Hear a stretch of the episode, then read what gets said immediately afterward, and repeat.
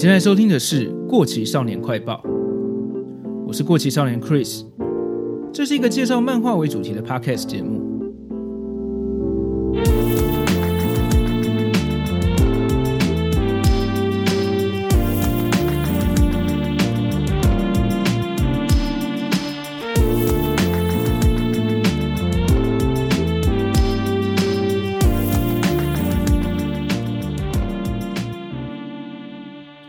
大家好，今天这集要介绍的是日本漫画历史上非常重要的一个作品，就是漫画之神手冢治虫的《新宝岛》。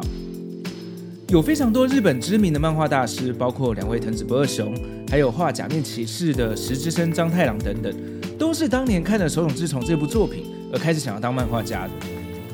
这是手冢老师第一部出版的长篇漫画作品。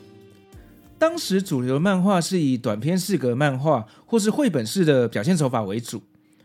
当年十九岁的手冢老师在《新宝岛》里面第一次把电影式的镜头语言运用在漫画分镜里面，并且以超过两百页的长篇漫画形式来出版，被认为是奠定了现代日本漫画表现手法的重要作品。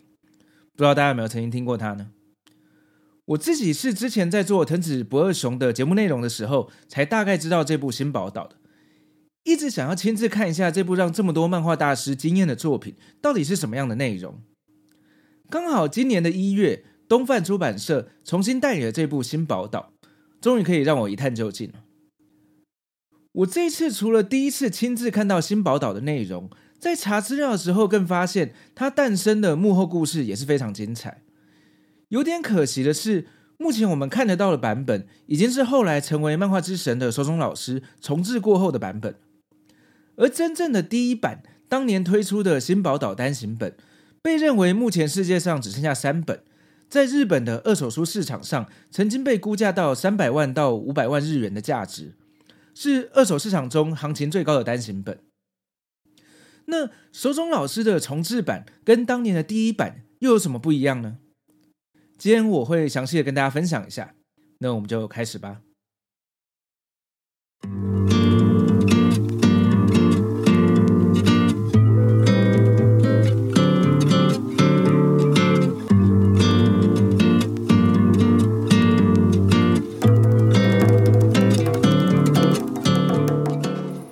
介绍新宝岛的故事内容之前，先让我稍微分享一下这本漫画被创作的契机。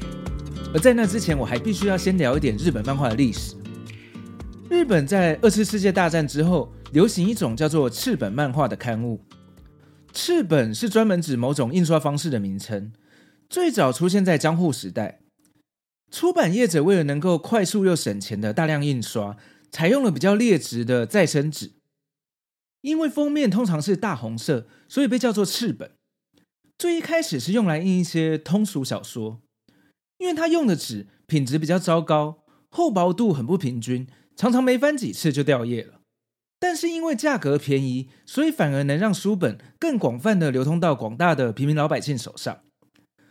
到了二次世界大战结束的时候，因为日本社会上经济萧条，比较好一点的纸要用来印报纸、新闻。或是一些所谓比较高尚的文学读物，而比较没有消费能力的老百姓或是小朋友，则比较流行看价格低廉的赤本小说或是赤本漫画，让它成为了一整个世代的精神粮食。而手冢老师的《新宝岛》就是当时赤本漫画的代表作品之一。如同前面所说到的，《新宝岛》的出现，其中一个重大的突破，就是它是一个长篇的原创故事漫画。在新宝岛之前，市面上流行的漫画形式是四格漫画。手冢老师第一部在报纸上连载的作品《小马日记》就是这种四格漫画。根据老师的自传，当时其实也有一派漫画家想要尝试画长篇作品，但大部分都没有在出版市场上获得成功。包括手冢老师自己在二次世界大战期间私下出于兴趣画的很多漫画原稿，也已经有很多是长篇故事的形式了。但是老师曾经把其中一个长篇原稿《失落世界》重化成要在报纸上刊出的版本进行连载的时候，却彻底的失败了。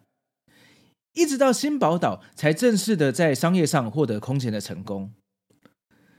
那《新宝岛》是怎么诞生的呢？当时在关西、大阪的漫画同好，包括一些杂志编辑跟漫画家等等，会有定期的聚会，一起讨论漫画、发行杂志等等。手冢老师在这边认识了一个前辈酒井七马先生，在几次见面接触之后，两人蛮聊得来的。在酒井七马看过手冢学生时期画的长篇原稿之后，一九四六年，酒井七马正式对手冢提出了邀请，说有一间出版社邀请我出书，我出点子，你来画图，我们合作一本长篇漫画吧。对于当年十八岁的手冢老师来说，这除了是攸关到他能不能当一个职业漫画家的重要机会，也是一个在出版业界以长篇漫画挑战过去形式的突破性的企划。于是，一年后，新宝岛就在这样的情况下诞生了。根据酒井七马的点子，新宝岛是一个融合了金银岛、鲁滨逊漂流记跟泰山的儿童向冒险故事。接下来我会稍微介绍一下剧情。如果你想要自己亲自去看漫画内容的话，就稍微快转到下一段吧。故事一开场，主角比特开着跑车前往码头，途中差一点撞到一只小狗。比特把这只小狗带上车，继续飙车来到码头，上了一艘轮船。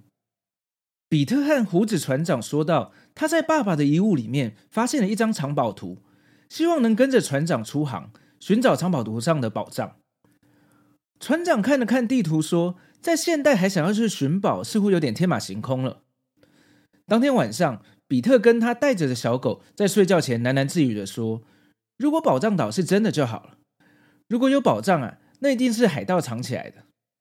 然后他就开始幻想起这个海盗叫做波尔，是个粗暴的海盗船长。然后岛上有食人族跟一个叫做巴龙的泰山。比特一边说着幻想的故事，小狗也听得津津有味。后来到了半夜，船上发生了骚动。原来这艘船上有海盗的卧底，卧底找到机会抢走了藏宝图，并且让其他海盗上船。抢走这艘游轮，比特跟胡子船长被关起来的时候，胡子船长说：“抢这艘船的是有名的海盗船长波尔。”比特吓了一跳，这不是他刚刚自己幻想的海盗的名字吗？怎么会这么巧？后来发生了暴风雨，这艘船沉没了。比特、胡子船长跟小狗拿回了藏宝图，在海上漂流了很久，最后流落到一座荒岛。后面的故事我就大略的说一下就好。简单的说，就像小说《鲁滨逊漂流记》一样，他们在岛上荒岛求生。没多久，海盗波尔跟他的手下也来到这座岛上，并且发现这就是藏宝图上的那座岛。在冒险的过程中，比特还遇到了他幻想中的食人族，还有泰山巴龙。在巴龙的帮助下，他们打倒了海盗波尔，找到宝藏。另外，透过生火冒烟发出求救讯息，让前来救援的人顺利的找到船长跟比特。比特决定带着宝藏、泰山和他在岛上的动物朋友们一起回到文明的世界。故事的最后，就是泰山和比特在离开的船上，远远望着这座岛，说着再见。到这边为止，其实都是蛮儿童向的冒险故事。我觉得也很符合当时十九岁的手冢老师能创作出来的故事走向。但是这本新宝岛还没有结束，翻到下一页，后续让我非常惊讶。在回程的船上，睡觉前，小狗突然跟比特说话。小狗说：“比特，很有趣吧？”他向惊讶的比特说明：“其实我不是狗，我叫做潘，是一个精灵。大冒险已经结束喽。”你遇见了海盗跟泰山，对吧？这是我帮你实现的愿望哦。你之前从车轮下救了我，让我很感激。为了报答你，我根据你的幻想打造了一个幻想世界。现在故事结束了，我们该回到真实世界了。比特惊讶地说：“别开玩笑了，我还要带泰山巴龙跟动物们回去呢。”小狗潘回说：“如果要这样的话，可是会有不少的麻烦呢。首先。”宝藏会被当作进口物品，抽高额的关税，然后几乎都会被国家征收。动物们则会有检疫的问题，可能不能入境，会被送回岛上。至于泰山巴龙，因为没有护照，会被当作偷渡客而驱逐出境。这样你懂了吗？在最美的一刻结束，才是真正的美梦。比特无奈的同意了。最后，小狗说：“那么，我们就回到原本的世界吧。再见了。”醒来的比特发现自己还在上船的第一天。胡子船长看着比特的长跑图说：“这座岛确实存在，但是现在已经是某个国家的石油基地了，到处都是石油槽。所以你死心吧，寻宝只会存在幻想的故事之中的。”到这边，整个故事才真正的结束了。听到这里，你有没有觉得整个故事突然变得写实又成熟了不少？这真的是一个年仅十九岁的漫画家写得出来的故事吗？原来这次东贩代理的新宝岛的版本是日本讲谈社在八零年代推出的手冢治虫漫画全集里面，手冢老师在一九八四年，也就是他五十六岁的时候重新绘制的重制版。在结局的部分，也比一九四七年推出的原版多了小狗比特是精灵的这个部分，这让整个故事风格来了一个大转变。为什么在一个纪念性的大全集中要做这样的修改呢？这要跟当年手中老师和故事原作酒井七马在合作新宝岛的后期合作的有点不愉快，甚至可以说是闹翻了有关。让我继续说说他们之间发生了什么事吧。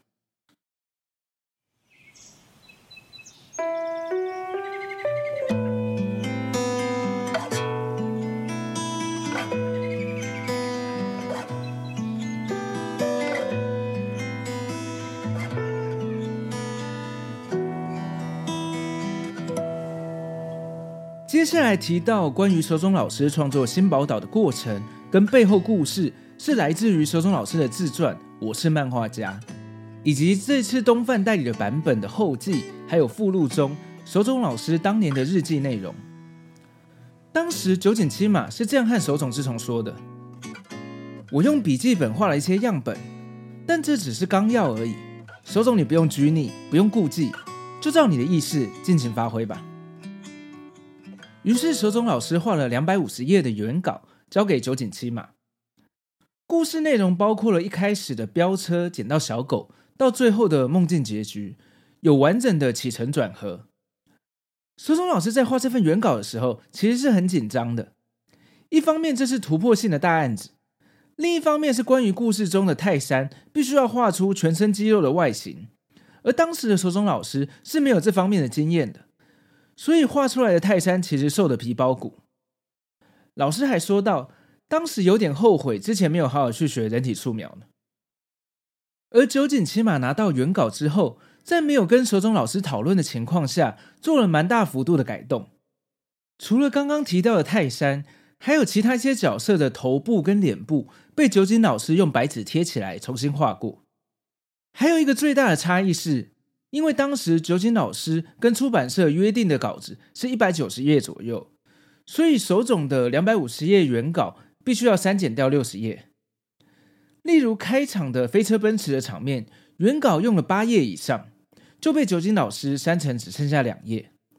这大大的影响了整个故事的结构，很多台词也在没有跟手塚老师讨论的情况下被大幅度的修改了。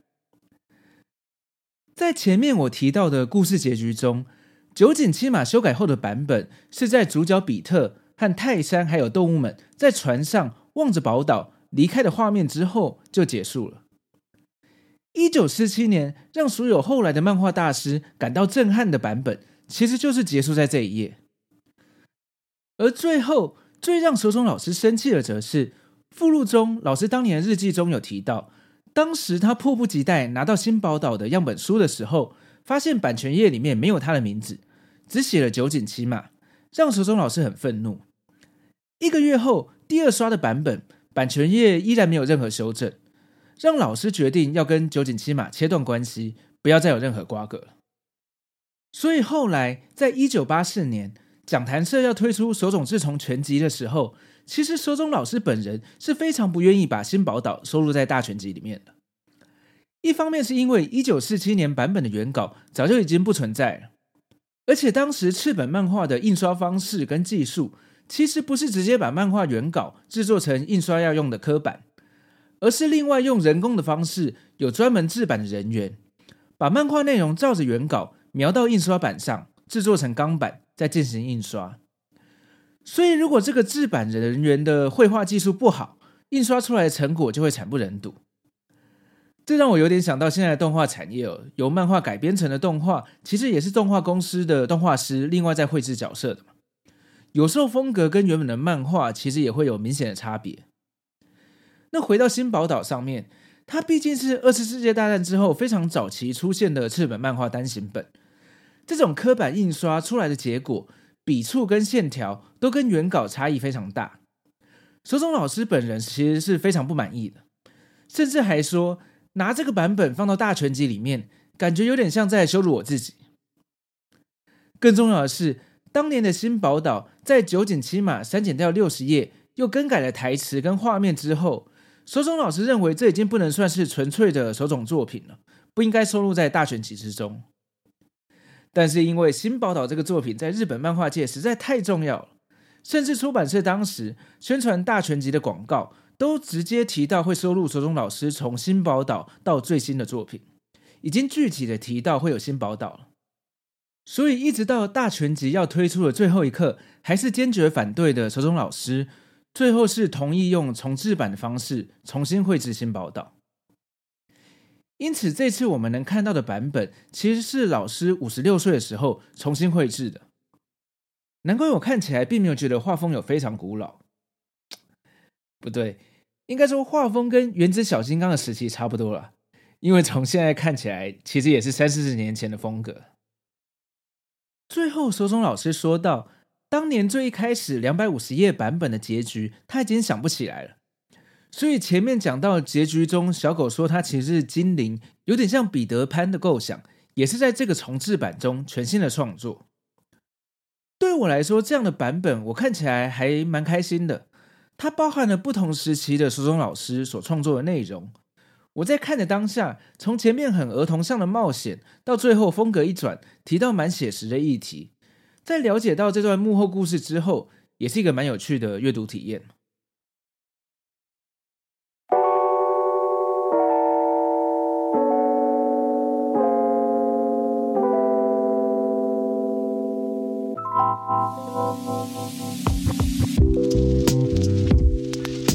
最后，我想要聊一下这本《新宝岛》在漫画表现手法上是有什么样的突破，影响了后续整个日本漫画界。一般来说，网络上都是讲到手冢把电影镜头的手法，包括变焦、广角、俯视等等镜头语言，带进了漫画的世界，突破了过去四格漫画的框架。那手冢老师自己是怎么说的呢？老师的自传里面提到，过去的漫画多半是用平面的视角，类似观众坐在舞台剧正前方的位置，从头看到尾。如果你有印象，早期的四格漫画像史努比啊、小亨利等等，应该或许有印象，他们都是一样的视角。用现在的美术观点来说，就是几乎没有运用到所谓的透视的构图。手塚老师说，他意识到这样的构图缺乏气势，也很难描绘内心情境。所以才尝试用电影的构图手法。他参考的范例是他学生时代所看的德国电影跟法国电影，不只有特写，还有特殊的镜头角度安排。在动作场景中，比较高潮的段落，在过去的漫画用一格就画完的桥段，他会用好几格、好几页，仔细的捕捉人物动作跟面部表情，所以他很容易就可以画一部高达五六百页，甚至超过一千页的大长篇故事。另外，当时的漫画大多只是一些搞笑、趣味的小故事。手冢老师认为，漫画可以做到的不只是如此，所以他在漫画中描绘了哭泣、悲伤、愤怒跟憎恨这些主题，创作了一些结局不一定美好的故事。